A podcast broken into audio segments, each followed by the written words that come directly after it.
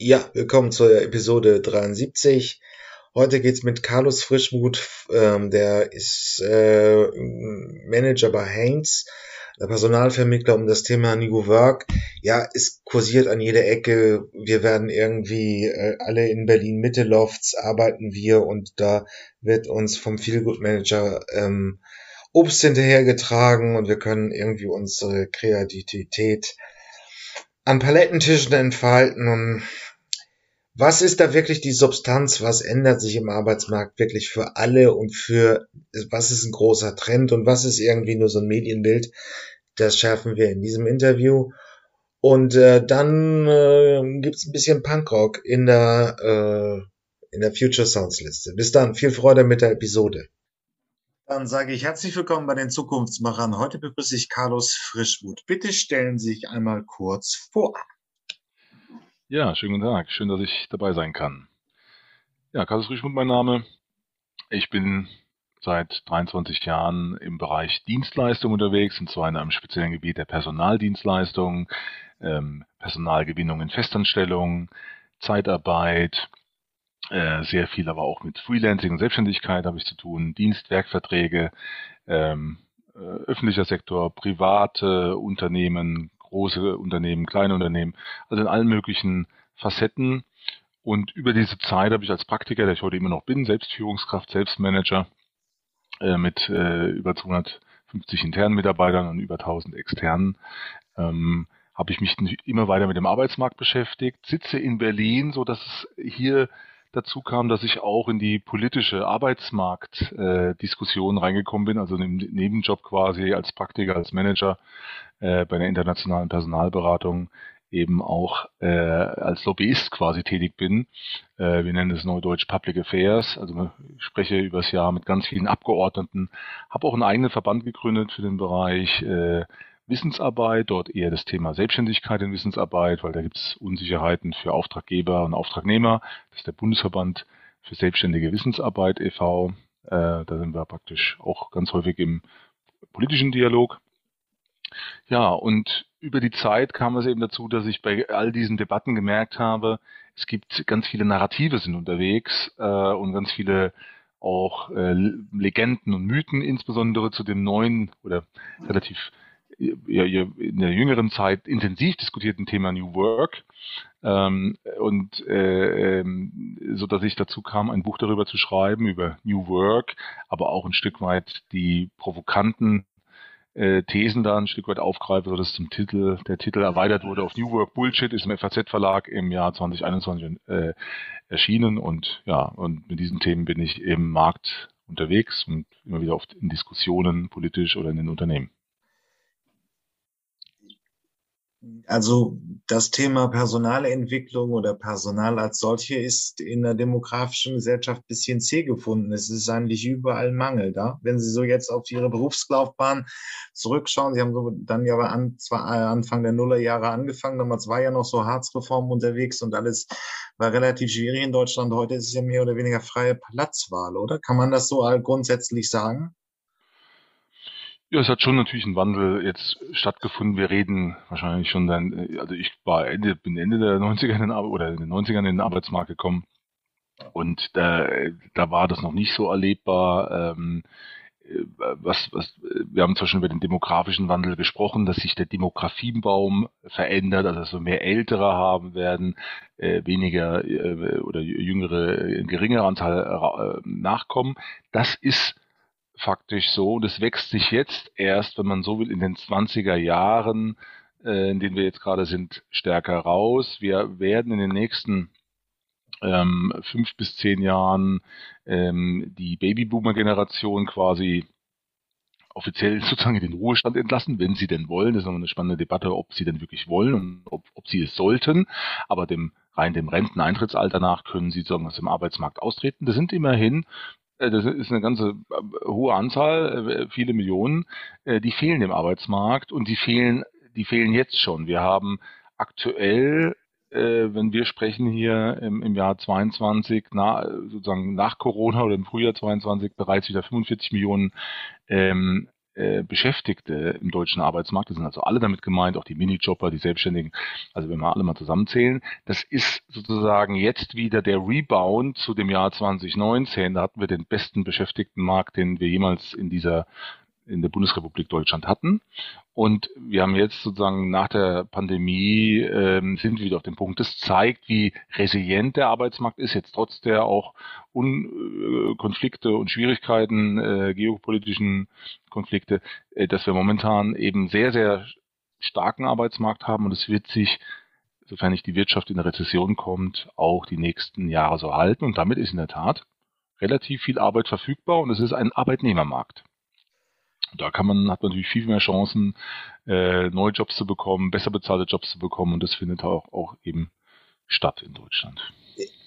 Wenn, ich, wenn ich, wenn ich mir diese, auch ich, ich sitze ja in der Provinz, das ist ja eine etwas distanzierte Sicht zu dem Ganzen, wenn ich mir das ja. mal angucke mit New Work, das ist so ein bisschen die Generation Y und Z, die eigentlich ja weiß, dass sie unglaublich knappes Gut auf dem Arbeitsmarkt sind, ähm, dass sie im Prinzip jetzt mehr die, den Job so gestalten können, wie sie wollen, dass es alles irgendwie Spaß machen muss, dass das Team stimmt, dass wir einen Feelgood-Manager brauchen, der mir das Obst hinterher trägt und all dieses.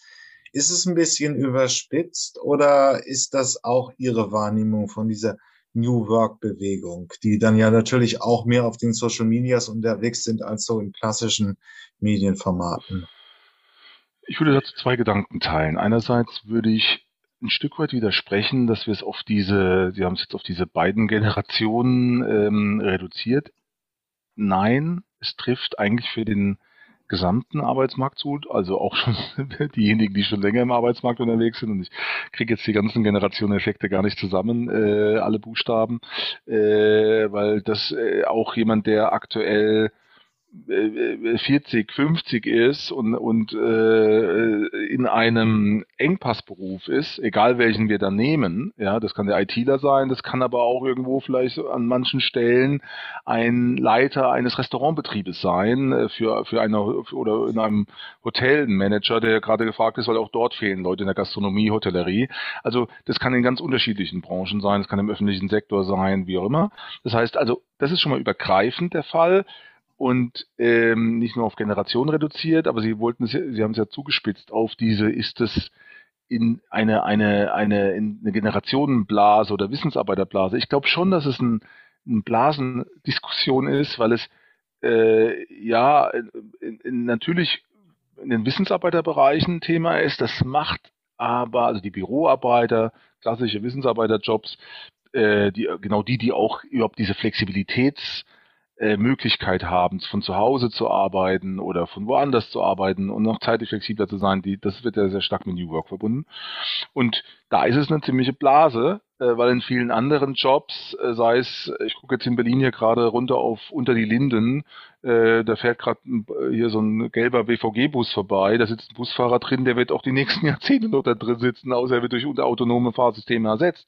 Also und äh, drüben in den Geschäften äh, stehen Verkäufer oder wird man an der Theke bedient in der Bäckerei und ähm, und da ist ein Handyladen, da sind auch Verkäufer. Also ganz viele Menschen sind ja weiterhin auf der auf der Fläche und sind in ähm, sind weiterhin auf der Fläche und sind in in ihren klassischen Jobs unterwegs und deswegen muss man ganz klar sagen, das ist eine Blasendiskussion. Äh, man muss gucken, dass man das, dass man das auch richtig einordnet, weil es gilt natürlich nicht für alle. Ja, aber genau. Aber wenn wir mal bei den Jüngeren bleiben, also rein nehmen wir mal, bleiben wir mal bei der faktischen Treue. Wir reden wahrscheinlich so ein bisschen ab die Geburtsjahrgänge 90. Ja. Und dafür kommt es jetzt dann auch mehr Social Medias oder meinetwegen auch noch den, die letzten Printmagazine, die es so gibt. Kommt irgendeine Influencerin oder was auch immer, das sie genau bezeichnet und sagt, so will die Generation YZ, wer auch immer arbeiten. Hat wahrscheinlich nie richtig gestimmt, weil eine Generation, das sind dann irgendwie 10, 15 Millionen Deutsche, die diese Altersausprägungen haben ja. und sind unterschiedlich was kann man denn jetzt wirklich substanziell über so eine junge Generation sagen, was deren Vorstellung vom Arbeitsleben angeht? Ich glaube, Herr Fark, dass, dass es so ist, dass natürlich die Erwartungshaltung ja, dieser Generation durch ihre Prägung, durch die Möglichkeiten, die sie von zu Hause mitbekommen haben, auch durch die vielleicht auch Freiheiten oder vielleicht auch das Behütetsein, wie auch immer, was da mit eingewirkt hat, das, das prägt ja, dass natürlich diese Erwartungshaltung auf den neuen Arbeitgeber, potenzielle Arbeitgeber übertragen wird. Und äh, da, das ist ein anderes Erwartungslevel, als wir vielleicht in den 60er, 70er, 80er Jahren hatten.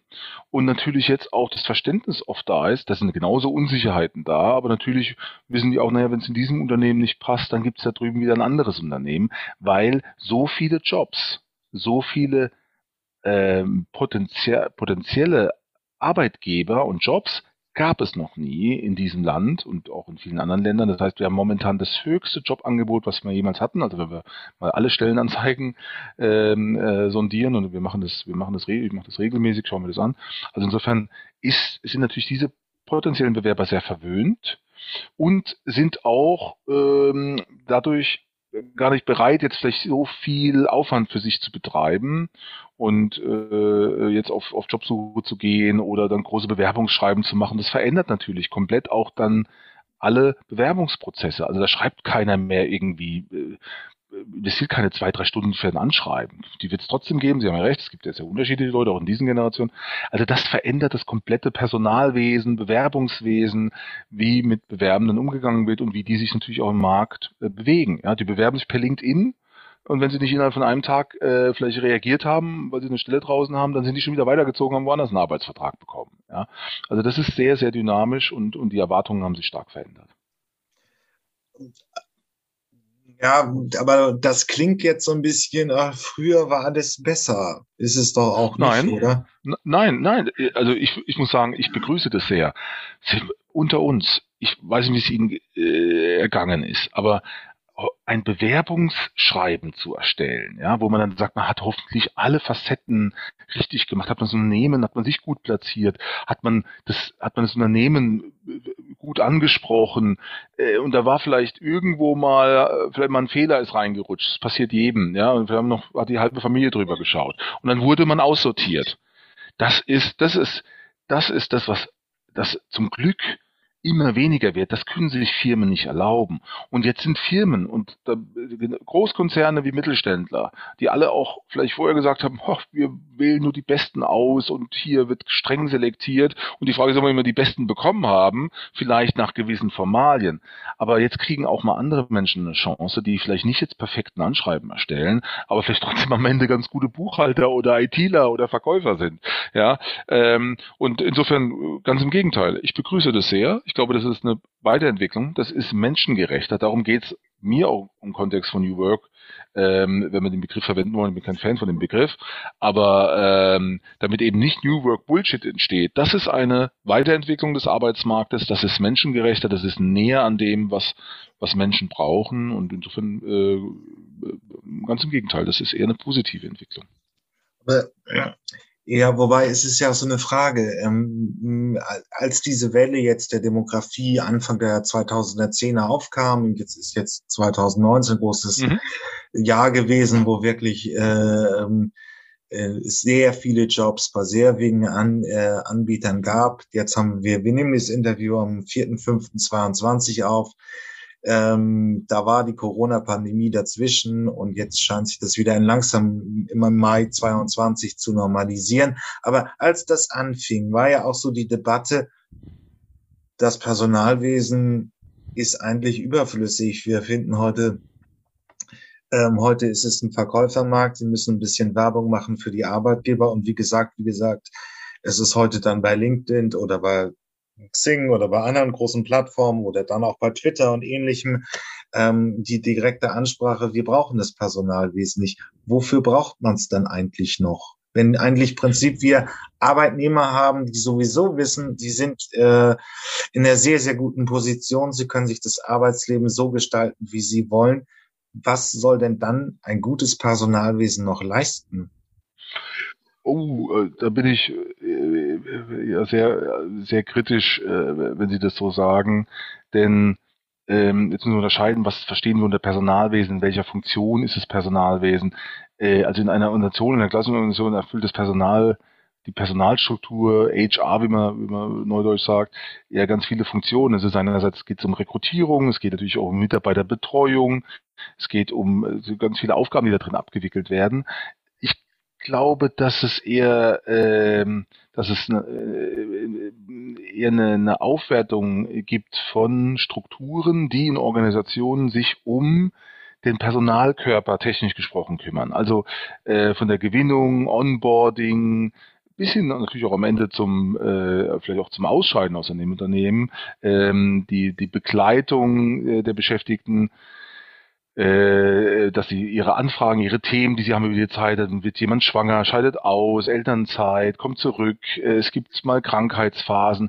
Also die Mitarbeiterbetreuung, Mitarbeitendenbetreuung ähm, zu begleiten, all diese Prozesse, das ist eher aufgewertet und in vielen Organisationen teilweise manchmal auch durch Shared Service Center, also irgendwie outgesourced.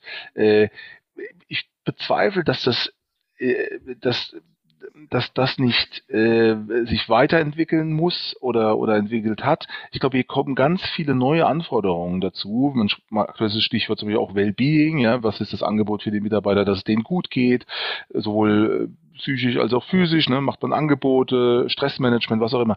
Also das entwickelt sich ständig weiter ähm, wie, wie, gesagt, von den Bewerbungsprozessen bis zum, äh, zum vom Onboarding bis zum Offboarding, den gesamten mitarbeitenden Lebenszyklus, wenn man so will. Und ich glaube, da sind die Anforderungen eher gewachsen, auch in einem äh, jetzt enger werdenden ähm, Arbeitnehmermarkt äh, muss das Angebot hier wachsen, da muss ganz viel passieren. Organisationen, die das nicht schaffen, bleiben auf der Strecke, werden schlechter bewertet werden auf so Portalen, die haben wir gerade Xing erwähnt, die, die Plattform Kununu, die da ja so Arbeitgeberplattform ist, oder auf Glassdoor ist auch so ein Anbieter. Da kann man schon relativ gut rauslesen, wie Organisationen mit ihren Beschäftigten umgehen, bis hin zu Führungsarbeit und Kultur und insofern eher eine Aufwertung dieser Personalstrukturen. Ja, wenn das Ihre Frage beantwortet, äh, äh, in die Richtung geht, die Sie, die Sie äh, verfolgen.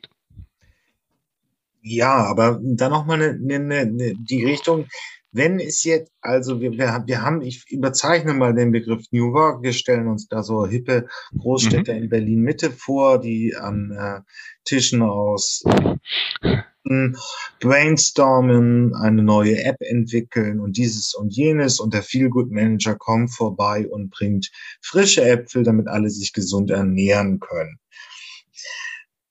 das ist ja so ein bisschen dieses Versprechen von äh, Newmark oder das, was dahinter steht, diese Bilder. Ähm, das sind die, so die plakativen äh, äh, Bilder, die man vielleicht ganz gerne mit New Work verbindet, aber äh, da, deswegen sage ich auch, das ist für mich ein Stück mal bis zu einem gewissen Grad New Work Bullshit, weil es natürlich in dieser Form nicht für jede Organisation aufgehen kann und auch nicht und äh, äh auch auch nicht wirklich das ist, was die neue Arbeitswelt sein muss. Ja, weil sie besteht natürlich nicht aus Obstkörben und hippen Büros, wenn ich eh nicht mehr im hippen Büro bin, sondern im Grunde zu 80 Prozent vielleicht doch zu Hause sitze mir mein eigenes hippes Büro zu Hause mache oder wie auch immer. Also die Konkur dieser Konkurrenzkampf, die Büros immer schöner zu machen, liegt ja sozusagen in dem Paradigma, dass alle vor Ort arbeiten müssen. Ja, aber wenn alle ja. nicht mehr vor Ort arbeiten müssen, auch wenn jetzt Apple, glaube ich, keine Ahnung, äh, paar Milliarden für, für das tolle Office da ausgegeben hat in Silicon Valley und Google genauso und da kommt keiner mehr, äh, dann ist ja, äh, das sind ja auch schon wieder Extrembeispiele, dann können die ja gar nicht das tolle Office vor Ort erleben, also zahlt es gar nicht auf deren New Work Experience ein. Außer natürlich, dass sie vielleicht zu Hause flexibel arbeiten können. Und insofern ist das eine Illusion und das bleibt, und das ist nicht New Work, sondern das, was echtes New Work ist oder eine neue, ist eine neue Arbeitswelt, die im Grunde bessere Unternehmen äh, erschafft, die wirklich echt sind, die ähm, ganzheitlich von erlebbar sind, keine Fake-Kulturen haben, die gute Führungsstrukturen haben, wo Leute ehrlich sprechen, wo das, was an, besprochen wurde, auch eingehalten wird, wo vielleicht aber genauso eine Leistungserwartung artikuliert wird, weil man sagt, wir ein betriebswirtschaftlich geführtes Unternehmen, wir müssen auch irgendwie äh, die und die Ziele verfolgen und die Leute nicht irgendwie vorgehalten bekommen, oh, das ist aber hier alles, ähm, hier ist alles möglich, aber dann ist doch nicht äh, alles möglich und man wundert sich. Also insofern äh, relativ echte Unternehmen äh, oder echte Unternehmen, die, die äh, sich auch so präsentieren und nicht äh, zu viel Kulissenschieberei betreiben, wie ich es nenne, sondern wirklich auch nachhaltig so erlebbar sind, vom ersten Tag bis zum letzten Tag, äh, wenn man da als Beschäftigter tätig ist. Und das ist die Zukunft. Das ist dann für mich dann echtes New Work. An vielen Stellen ist es leider New Work Bullshit. Das ist ja so, wenn es nämlich dann zu viel äh, dahin geht, was Sie jetzt beschrieben haben, aber das nicht unbedingt besser Unternehmen macht. Ähm, das ist im Prinzip, da haben Sie die Antwort gegeben, bevor ich die Frage richtig ausformuliert habe.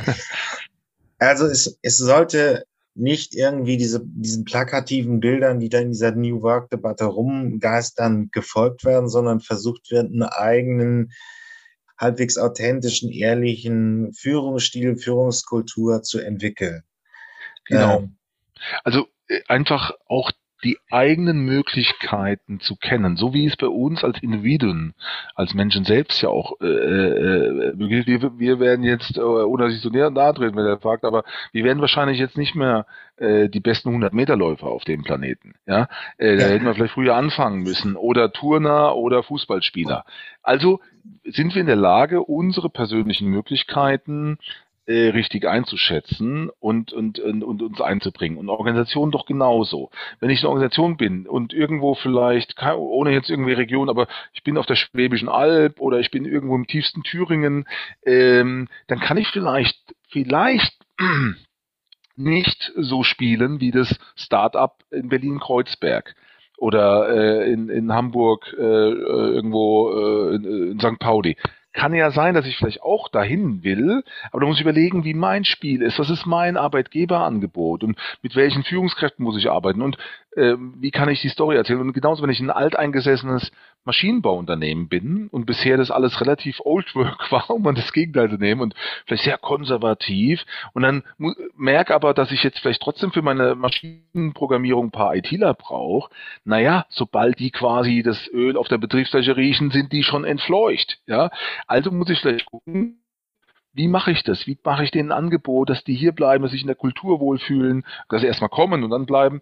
Und da muss jedes Unternehmen mit seinen Möglichkeiten spielen. Wenn jetzt dieser äh, dieses Beispiel des, des konservativen Maschinenbauers, der anfängt, da einen auf New Work zu machen, aber äh, es, es nicht durchhalten kann und es quasi dann so eine, ich sage in Berlin immer, weil wir hier die Babelsberg Studios haben, dass dann eigentlich nur eine Filmkulisse ist. Sie machen die Tür auf und dahinter ist irgendwie, ist halt Brandenburger Heide dann, dann, dann sind sie doch relativ schnell durchschaut. Dann brauche ich aber auch so nicht in den Arbeitsmarkt rausgehen, sondern dann muss ich meine echte Geschichte erzählen. Vielleicht aber auch mit an manchen Themen arbeiten, ähm, und das umsetzen. Zum Beispiel die Firma Trumpf äh, in Dietzing, die sehr erfolgreich ist mit, mit äh, Schneidegeräten schon seit, äh, seit, seit sehr, sehr vielen Jahren.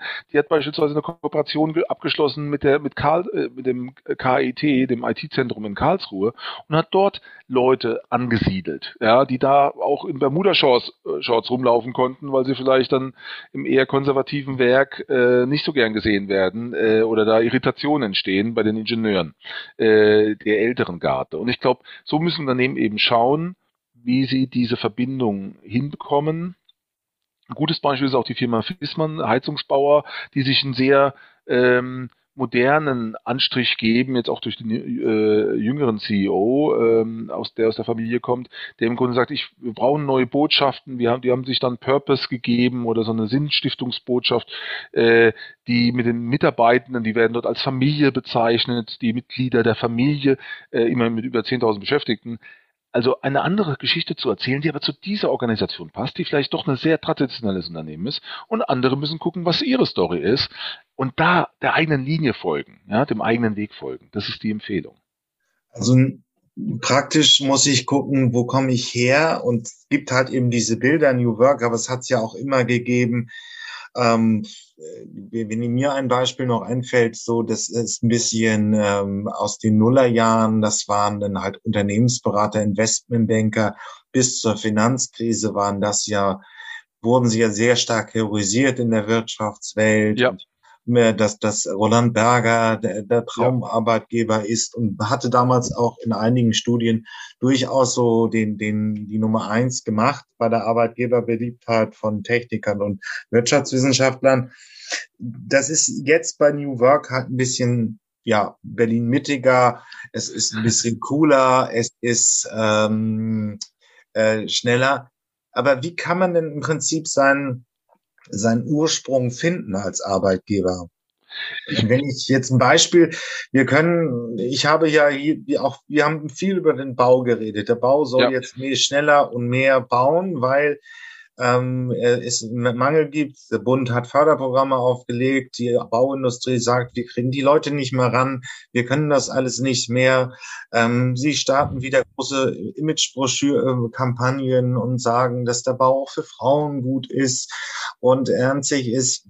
Was lief da falsch? Warum tun die sich so schwer am, am Arbeitsmarkt und auch bei den jüngeren Generationen äh, genügend Mitarbeiter zu finden? Da haben wir natürlich die, äh, da haben wir natürlich diese, diese Meta-Effekte aus unseren Bildungssystemen, also Meta-Effekt meine einfach so übergelagerte Effekte, dass wir, dass irgendwie die Akademisierung der Arbeitswelt äh, sehr stark gepusht wurde und und das natürlich dazu führt, äh, dann insgesamt dazu führt, dass auch ein Gesellschaftsbild sich verändert. So hat dann, ich würde mal sagen, vielleicht in einer gewissen Zeit jemand, der auf dem Bau gearbeitet äh, hat, ein sehr gutes Ansehen gehabt. Oder auch Menschen, die früher in der oder die oder wenn man in der in der in der Bank im Bankwesen gearbeitet, vielleicht bis zur Finanzkrise und dann plötzlich waren Banken auch wieder irgendwie plötzlich wieder böse. Äh, Sie haben es gerade äh, gestreift als Thema oder oder auch in der in der Flugindustrie und heute würden dann vielleicht auch äh, zu sagen, oh, ich bin Kapitän oder ich bin arbeite äh, als Steward, Stewardess ähm, und und und plötzlich sagen andere Leute wieder, ja, das ist aber vielleicht, äh, äh finde ich nicht so gut. Und ich glaube, jede Branchen haben immer wieder ein gewisses Image, dann haben wir diese Akademisierungsdynamiken und das gilt es, das, das, das gilt es eben als, als Paradigmen, als wie Wellen zu brechen.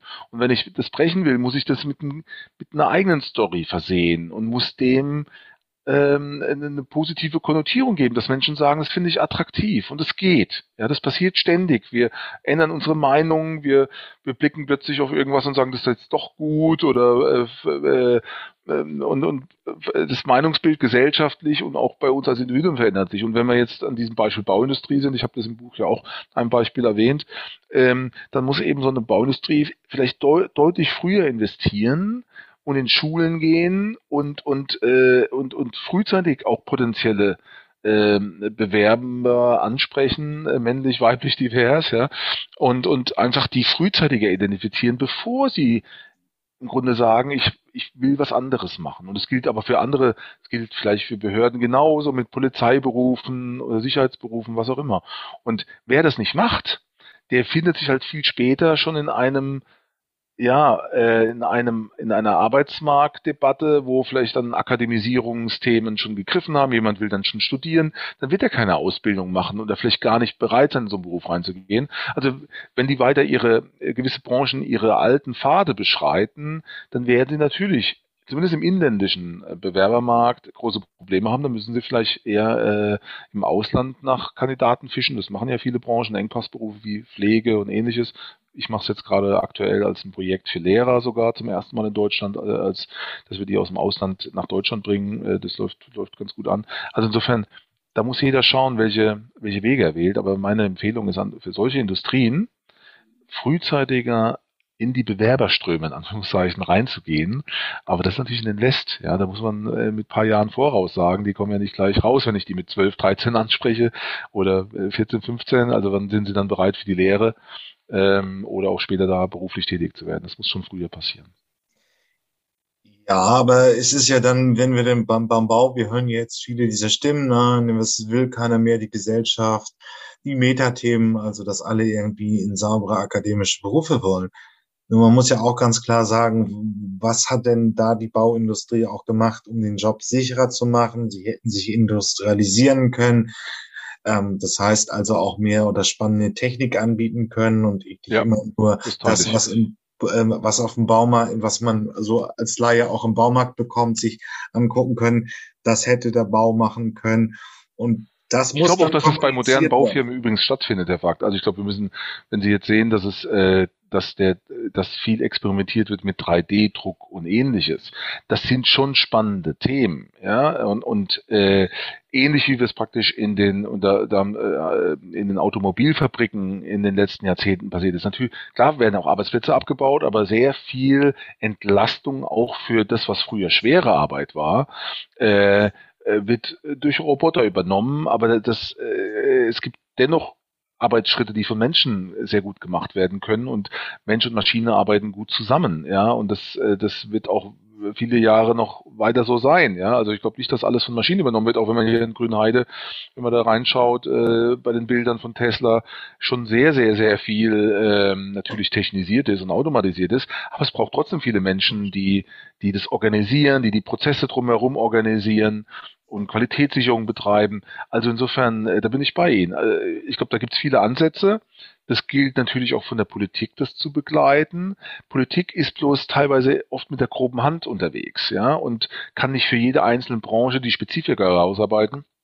Ich würde sagen, wir leben in einem Land, wo es mit sehr vielen, bin ja hier im politischen Berlin, selbst ein Verband gegründet, äh, dass sehr viele Verbände und, und Industrieverbände und, und äh, sonstige Vereine äh, und Organisationen, Institutionen, Wissenschaft, äh, wir haben Forschungsinstitute, die sind toll, ganz viel zur Verfügung steht. Und da muss ich knallhart sagen, das ist eine Verantwortung von einer Branche und auch von jedem einzelnen Unternehmer. Das ist jetzt leicht zu sagen, wenn man äh, sicherlich, kann man jetzt so als Autor und, und angestellter Manager vielleicht äh, leicht sagen, aber ähm, ja, das sind die Herausforderungen, die man annehmen muss. Ich glaube, die sind zu bewältigen, aber dann muss man eben eine gute Geschichte erzählen und, und auch die Maßnahmen ergreifen, die notwendig sind. In einem veränderten Arbeitsmarkt, da kamen wir ja her, reichen dann vielleicht die Maßnahmen der letzten Jahrzehnte nicht mehr. Dann muss man zum Neuen greifen, muss sich informieren. Und das ist auch das, was ich in meinem Buch aufgreife, zu sagen, da gibt es viele Ansätze, die wichtig sind und wenn sie allein im Unternehmen sind, in der, in der Baubranche, ich habe selbst ein bisschen gejobbt in Studentenzeiten, da geht es schon teilweise ziemlich rau zu. Und da denke ich mir, naja, da sind aber genauso Führungskräfte unterwegs, ja, die auch einen gewissen Ton anschlagen. Und der ist ein bisschen rauer, ist doch völlig in Ordnung, das ist man auch gewohnt da. Aber auch da muss man sich verändern und anders mit den Leuten vielleicht umgehen, ja, weil da will man auch Wertschätzung haben und Respekt und will auch äh, auch einen guten äh, Vergütungsthemen müssen angesprochen werden, Sicherheitsthemen hatten Sie angesprochen.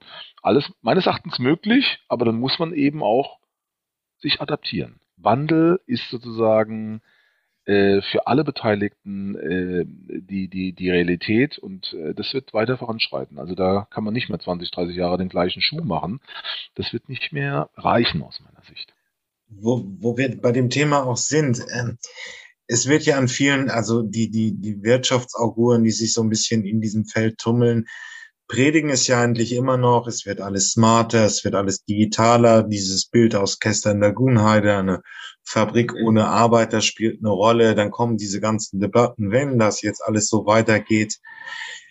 Ja, es ist vielleicht eine Debatte, die man führen muss. Ähm, ähm, also wenn das alles so weitergeht, es wird alles immer smarter, immer digitaler, Industrie 4.0, 5.0, 10.0, was auch immer. Ist das wirklich so eine Substanz oder wird auch in der Arbeitsbevölkerung 2035 es immer noch irgendwelche Jobs geben wie, ja, wie ähm, Busfahrer, wie, ähm, wie, wie Krankenschwestern oder ähnlichen, die nicht durchdigitalisiert werden sein können? Ich glaube, dass wir, dass wir, ich nenne es auch so ein Stück weit die Renaissance der, der menschlichen Arbeit. Weil äh, im Grunde ist es wie ein Pendel. Äh, jetzt könnte man sagen, naja, äh, Automatisierung, die wurde ja schon auch verteufelt teilweise, wenn Sie sich die Medienbilder anschauen, da war auch schon mal so ein, so ein äh, Roboterkopf äh, in den 60er Jahren auf irgendwelchen Spiegel äh, äh, Deckblättern und so äh, und da wurde oder in Zeitungen, Bildzeitung, wie auch immer, ah, jetzt kommt die große Automatisierung und der Mensch wird nicht mehr gebraucht. Was ist passiert? Wir haben die, die Zahlen aktuell auf dem Tisch. Äh, es ist, äh, es hat noch nie so viel Arbeit auf diesem Planeten gegeben noch nie so viele Arbeitsstellen. Und das heißt nicht, dass alles gut ist. Es gibt auch viele natürlich Arbeit, die, die man vielleicht besser gar nicht haben sollte, weil sie äh, grausam ist und, und ungesund und, und gefährlich. Aber auch in diesem Land und mit Sicherheit diesen, auf diesem Level hat es noch nie so viele Arbeit gegeben. Und jetzt könnte man sagen, kann das denn anders werden? Ja, vielleicht weil wir nicht mehr genügend Beschäftigte haben. Aber fragen Sie sich mal selbst. jetzt haben wir gar nicht mehr, früher ist man noch in eine Tankstelle gefahren, da gab es vielleicht sogar mal einen Tankwart. Ja, das war ja Service. Ich war jetzt gerade in, in Österreich, in Wien einkaufen ähm, und äh, da wurde mir an der Kasse noch mein, wurden mir meine Sachen eingepackt, ja. Ich war, ich war sehr beeindruckt und habe mich sehr gefreut, haben mir dann überlegt, es war auch relativ teuer, ja, ähm, dachte mir, hm, wie ist denn das eigentlich? Wie finde ich das eigentlich? Bin ich bereit, mehr zu bezahlen? Und habe dann diesen Service. Es war sehr angenehm. Man hat das schon fast, wir sind ja schon fast runtertrainiert, ja. Und ich glaube, dass da ganz viel Potenzial ist für Tätigkeiten, selbst wenn es den äh, diese Diskussion, selbst wenn es den Taxifahrer nicht mehr braucht, weil es autonome Fahrsysteme erledigen, gibt es aber trotzdem ältere Menschen, die sowas nutzen und vielleicht mal ihr Gepäck aus dem dritten Stock runtergetragen brauchen zum Fahrzeug, damit das Fahrzeug, dieses autonome Fahrzeug, eigentlich vielleicht zum Flughafen fährt oder zum Bahnhof. Also gibt es wieder andere Dienstleistungen, die entstehen. Äh, wir haben, ähm, äh, es wird vielleicht weniger auf der Fläche gekauft in irgendwelchen Shopping-Malls oder Einkaufsläden. Dafür kommt mehr nach Hause. Ob wir jetzt das gut finden, dass es diese Mikrologistik entstanden ist, als Dienstleistung und man sich selbst irgendwie äh, den Kasten Bier nach Feierabend nach Hause bestellen äh, kann per App. Es ist einfach da. Wir sollten nur schauen, und das wird, und wir nehmen das gerne an, dass es natürlich auch gute Arbeit ist, dass die gut bezahlt ist, dass die, dass die Leute auch gute Jobs und sichere Jobs haben. Aber wir sehen doch, dass mehr Arbeit entsteht. Ja, und äh, jetzt gibt's die Taxifahrer und die Uber-Fahrer oder wie auch immer. Und macht es Sinn? Das wird die Gesellschaft meines Erachtens beantworten, ob sie dazu bereit ist, es zu bezahlen. Ich finde das gut. Das ist ein, eine Erweiterung der Dienstleistung für Menschen. Ich habe heute Mittag mir mein Essen hier ins Büro bestellt, weil ich die Zeit hier verbringen wollte. Das war sehr sympathisch, da wurde mir das Essen gebracht, irgendwo im Restaurant zubereitet. Ich musste nicht dahin gehen. Da sitzt aber trotzdem noch jemand, oder da ist jemand, der das Essen kocht und zubereitet. Jemand hat es zu mir gebracht. Ich finde, das ist, das ist äh, eine, eine tolle Veränderung. Aber natürlich muss es auch, müssen es den Menschen auch gut gehen. Also insofern, ich habe eine sehr positive Sicht auf die Entwicklung des Arbeitsmarktes. Viel mehr Arbeit, hoffentlich auch viel mehr Arbeit in unterschiedlichsten Facetten. Vielleicht auch nicht mehr nur Vollzeitarbeit, weil Leute sagen, das mache ich, ich mache das auch als Rentner, ähm, äh, als Dienstleistung irgendwie drei Stunden pro Woche. Das wird per, ich trage mich irgendwo per App ein, dann kriege ich die Arbeit. Ich kann auswählen, ob ich das für das Geld machen will. Ich brauche es ja nicht mehr machen. Ich mache es on top, um vielleicht meine Rente ein bisschen aufzu, aufzubessern. Ähm, also gibt es ganz, ganz viele Möglichkeiten, die, glaube ich, die Zukunft der Arbeit für uns bereitstellt. Und die ist positiv. Das ist äh, schön. Also ja, diese, diese äh, Bilder, das, das ist. Bin ich so euphorisch. Ja, es ist du siehst so euphorisch. Aber das, das ist ja dann halt irgendwie so, wenn man, ich bin ja immer so auf so einer etwas plakativen und überspitzenden Art und Weise hier im Interview unterwegs. Aber es wurde ja immer dann so suggeriert, ja, das wird alles digitalisiert und die wenigen Jobs, die es dann noch gibt, sind halt, wie gesagt, New Work und das heißt, wir müssen uns dann darum, äh, darum kümmern, diese zu äh, bekommen. Und da muss dann der Obstkorb bereitstehen und, und äh, das muss Das ist genau das, was ich mit Bullshit meine. Ja, und sorry für den Begriff, er ist ja eigentlich nicht schön. Ja, äh, ich, ich hier wer, wer, schon, wer, will schon, wer will schon über Kuhmist reden? Aber am ja. Ende ist das Kuhmist, weil äh, nein, wir haben doch, wir haben mehr Arbeit. Es gibt Vielfalt von Arbeit in, Unterschied in Rollen, die wir uns nie hätten vorstellen können. Und es sind ja, manche sagen, äh, sagen es gibt ja irgendwie auch nochmal jemand, der sagt, es gibt auch Bullshit-Jobs und so. Ja, okay, aber das sollen wir doch die Menschen mal bewerten lassen.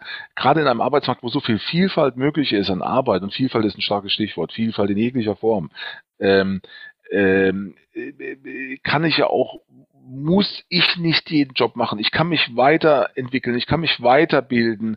Ich habe gerade in so Ländern wie unserem, wir sind ja hier nicht im Land, wo es kein Weiterbildungsangebot gibt. Es gibt vielfältige Weiterbildungsangebote. Ich kann mich also weiterentwickeln, dann mache ich was anderes, habe vielleicht mal äh, irgendwann Fliesenleger gelernt und habe aber Spaß an Programmieren, dann bin ich irgendwann Programmierer oder so.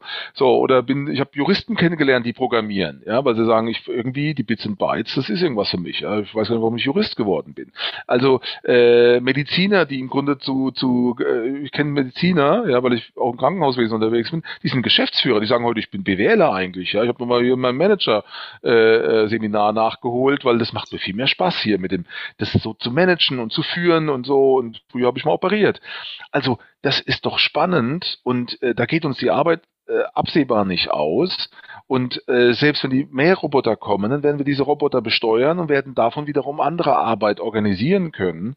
Also ich habe da eher eine positive äh, Sicht auf die Arbeitswelt, aber natürlich müssen wir gucken, dass wir auch alle mit auf die Reise nehmen. Ja, dass wir dieses Unterstützungs- und Weiterbildungsangebot, dass es auch ankommt, dass die Leute wissen, dass sie was tun müssen, dass sie am Ball bleiben müssen, lebenslanges Lernen. Das muss man auch kulturell verankern. Ja, also wir müssen eine Weiterbildungsnation sein, die ständig, und die das ja auch als Potenzial in sich hat, ja, auch ständig über zu gucken, was ist das nächste. Wir brauchen eine Offenheit, dass die Arbeitgeber nicht sagen, ach Gott, aber hier haben sie einen Bruch in ihrem Lebenslauf, äh, da waren sie mal zwei Jahre, was haben sie denn da gemacht? Ja, da habe ich mich um meine kranke Mutter gekümmert. Ach so, mh. naja, da weiß ich nicht, ob ich sie einstelle. Keine Ahnung, also das muss weg, ja, dieses, diese Vorurteile und dieses Bewerten Bewerten von äh, geraden Lebensläufen, das ist für mich viel mehr New Work, ja, als irgendwelche, sorry, irgendwelche verdammten Obstkörbe in Berlin Mitte, ja, oder irgendwelche Lavalampen, die äh, oder Activity-based Workplace und so. Alles nett und okay und äh, tolle Räume mit Urwald, Hintergrund und so, aber das ist, das ist nicht, das ist nicht, das, das ist nicht das, die neue, neue Welt der Arbeit. Das sind die Kulissen. Was bitte sind Activity-Based Workplaces? ja, da ist sorry, ich, also so viele äh, Menschen aus Berlin Mitte sind wahrscheinlich nicht in meiner Podcast-Hörerschaft. Das würden wir gerne wissen. Was, was ist damit Also das, das gehe ich gerne nochmal kurz drauf ein. Ja, das ist äh, ja, das ist auch wieder so ein so ein, äh, so ein äh, Hot Shit, ne, wie man dann sagt. Und vielleicht ist es eigentlich für manche sogar schon wieder old Hot Shit. Aber ähm, nein, das ist so. Naja, es ist das Credo, dass wir ja unterschiedliche Arbeitsmodi haben. Entweder sind wir jetzt wie wir beide im Gespräch äh, und dann ist man vielleicht auch mal laut, weil die anderen, wenn man im Großraumbüro sitzen, würden sagen, hey, sprech nicht so laut, äh, ich bin, bin hier gerade am Nachdenken, ja, und, und mach gerade ein Konzept.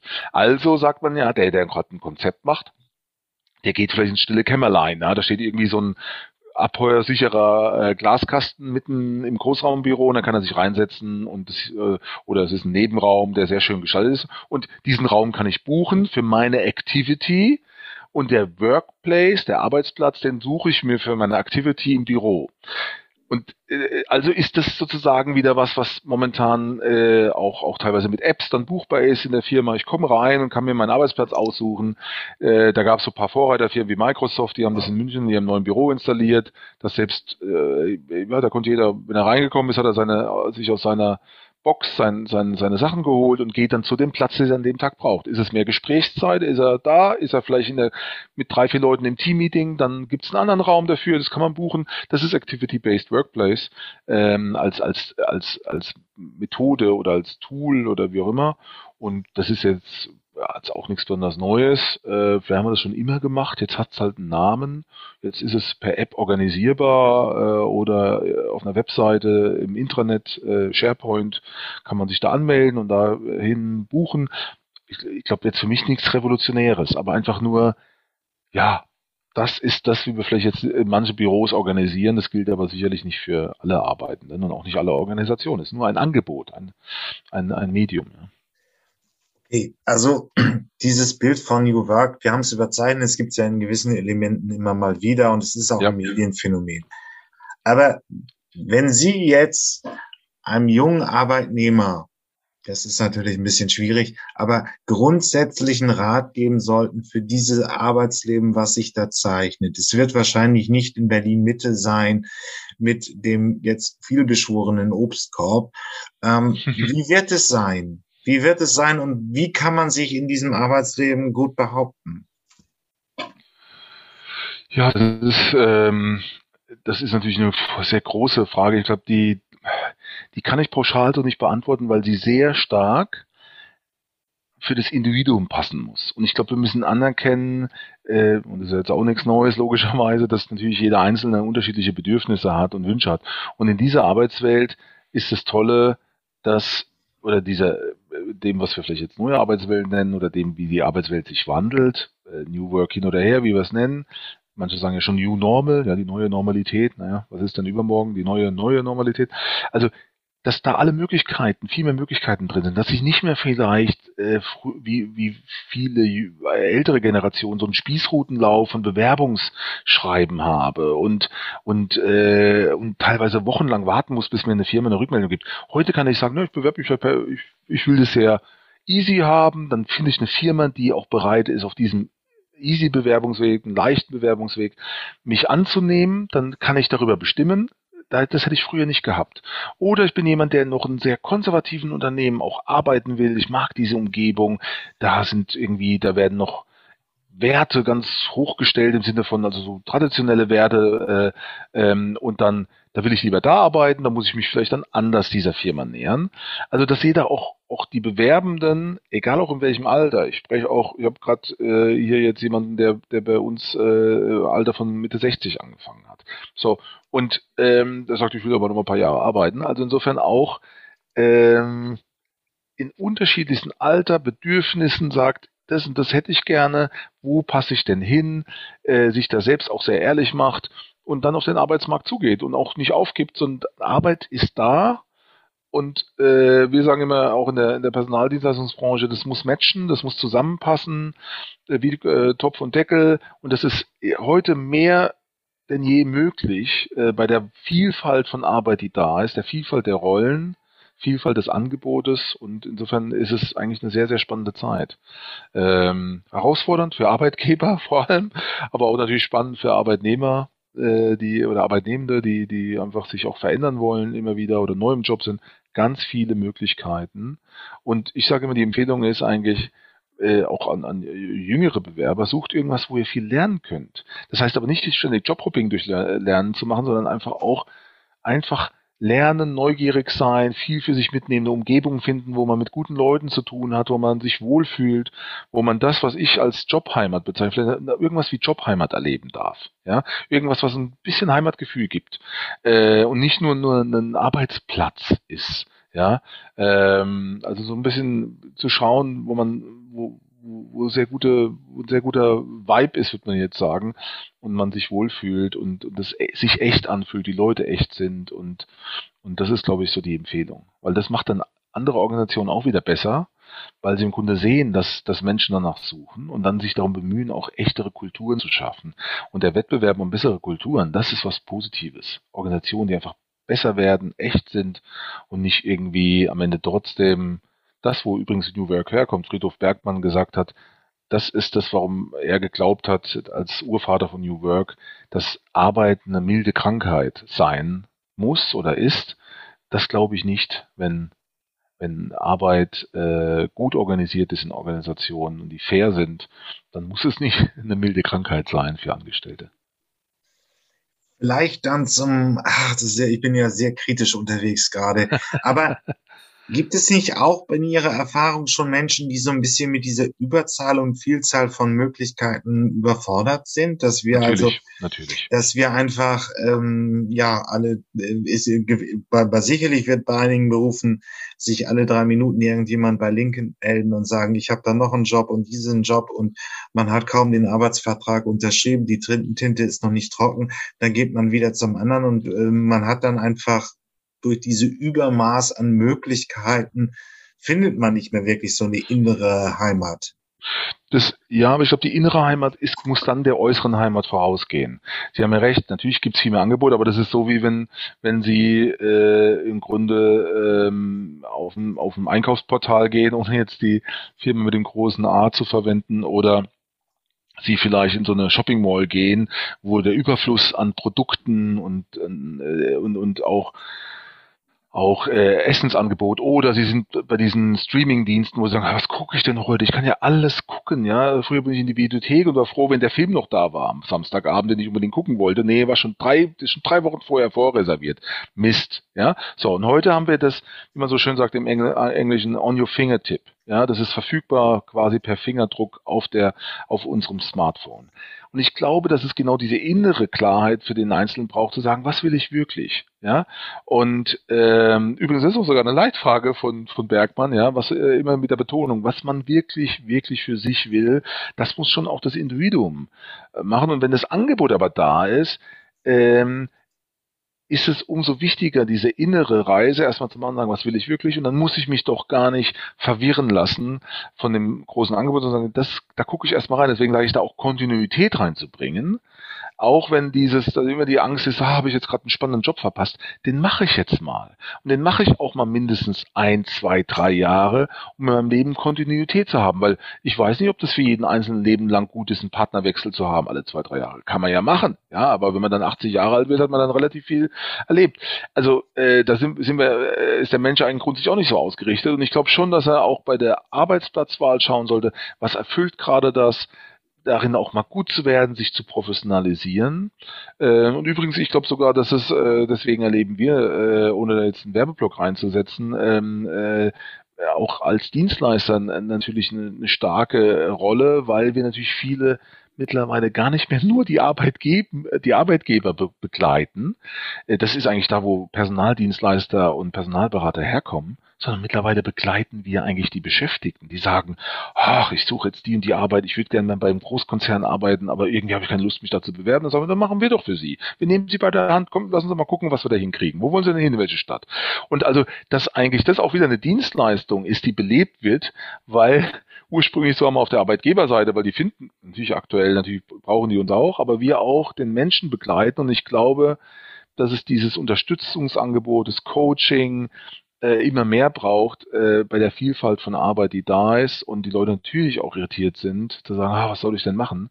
Und da muss es zukünftig auch noch ein besseres Angebot geben, auch von staatlicher Seite, behördlicher Seite, wenn möglich, über Bildungsportale, die vernetzt sind wieder mit privaten Anbietern, so dass ich mal für mich ein sogenanntes Assessment machen kann. Wo stehe ich denn gerade? Was sind meine Kompetenzen, Fähigkeiten? Äh, was ist das, was mich intrinsisch treibt? Und das, wenn man das gut kennt, und die Analyse für sich gut gemacht hat, ich glaube, dann wird man auch ähm, sicheren Drittes auch in der Arbeitswelt voranschreiten können, weil das die Angebote sind, sind großartig und, und gut. Da kann man sich auch mal Fehlentscheidungen treffen, dann korrigiert man das wieder. Aber das äh, einfach da einfach sich selbst die Zeit nimmt, rauszufinden, wo man, wo man hin will und da auch ein bisschen zu investieren, da ist jeder gut beraten. Ist das Wunderbar. einigermaßen versöhnlich für Sie? Ja, es ist versöhnlich. Der Kritiker ist überwunden. Vielen Dank für dieses Gespräch. Da freue ich mich. Vielen herzlichen Dank für die Einladung und für den spannenden Austausch. Herzlichen Dank, dass ich dabei sein kann. Ja, heute packe ich äh, alte Punk-Klassiker auf die Future Sounds Liste. Äh, die Dead Kennedys. Ähm, das wurde jetzt, ich bin ja, es ist alte Musik und ich möchte mich nicht in die Ukraine Geschichte einmischen, aber der Text ist wirklich relativ interessant. Ich packe es auch nochmal den Wikipedia-Artikel dazu in die Shownotes bei den YouTube-Kommentaren, also bei Spotify geht's ja nicht. Ähm, Jello Briach, ja, übrigens interessante Namensgebung. Ähm, Jello bezieht sich auf Jelly, das ist so eine Eismarke in den USA. Und Biafra ist ein Krieg in äh, Afrika gewesen in den 60er Jahren und äh, diese Punk-Klassiker möchten ein durchgehendes Thema in ihrem Werk haben, die Verknüpfung der westlichen Konsumkultur mit den Kriegen in der dritten Welt, wobei man heute ja Länder des Südens sagen sollte. Ähm, aber 80er, als der Song auf die Bühne kam, war das so eine Frage. Und es ist übrigens eine Abrechnung mit linken Gutmenschen, die äh, völlig pazifistisch sind und äh, Urlaub im Kambodscha, also Kambodscha, meint in Krieg der und das Schreckensregime von Pol Pot, das bis 75 in Kambodscha eben wütete. Ich glaube, eine der, das weiß ich aber nicht genau, äh, Terrorherrschaften, die den meisten Kambodschanern das, äh, den höchsten Anteil an Bevölkerung glaube, eine Million von vier Millionen Kambodschanern das Leben gekostet hat. Und das ist halt immer so ein bisschen der Konflikt zwischen mm, Krieg, den man führt, und Menschenrechten, die verletzt werden, hier wieder. Und dann nochmal so eine kleine Reminiszenz an Deutschland. Äh, naja, ähm, äh, California über alles. Naja, es ist halt Punkrock ist jetzt alles auch schon 42 Jahre alt. Aber mir kam das mal wieder eins. Ich habe es in der Jugend sehr häufig gehört und höre es heute auch noch ab und zu. Viel Freude mit den beiden Songs. Ja, das war's mit den Zukunftsmachern diese Woche. Ähm, hat mich mir hat Spaß gemacht. Ähm, und wenn ihr irgendwelche Themenvorschläge, Ideen, Ideen habt oder einen Interviewpartner sucht, meldet euch einfach unter jürgen.fahrt.elektroautovergleich.org. Ähm, sonst bewertet mich gut, das wäre nett. Äh, und bis zum nächsten Mal. Tschüss.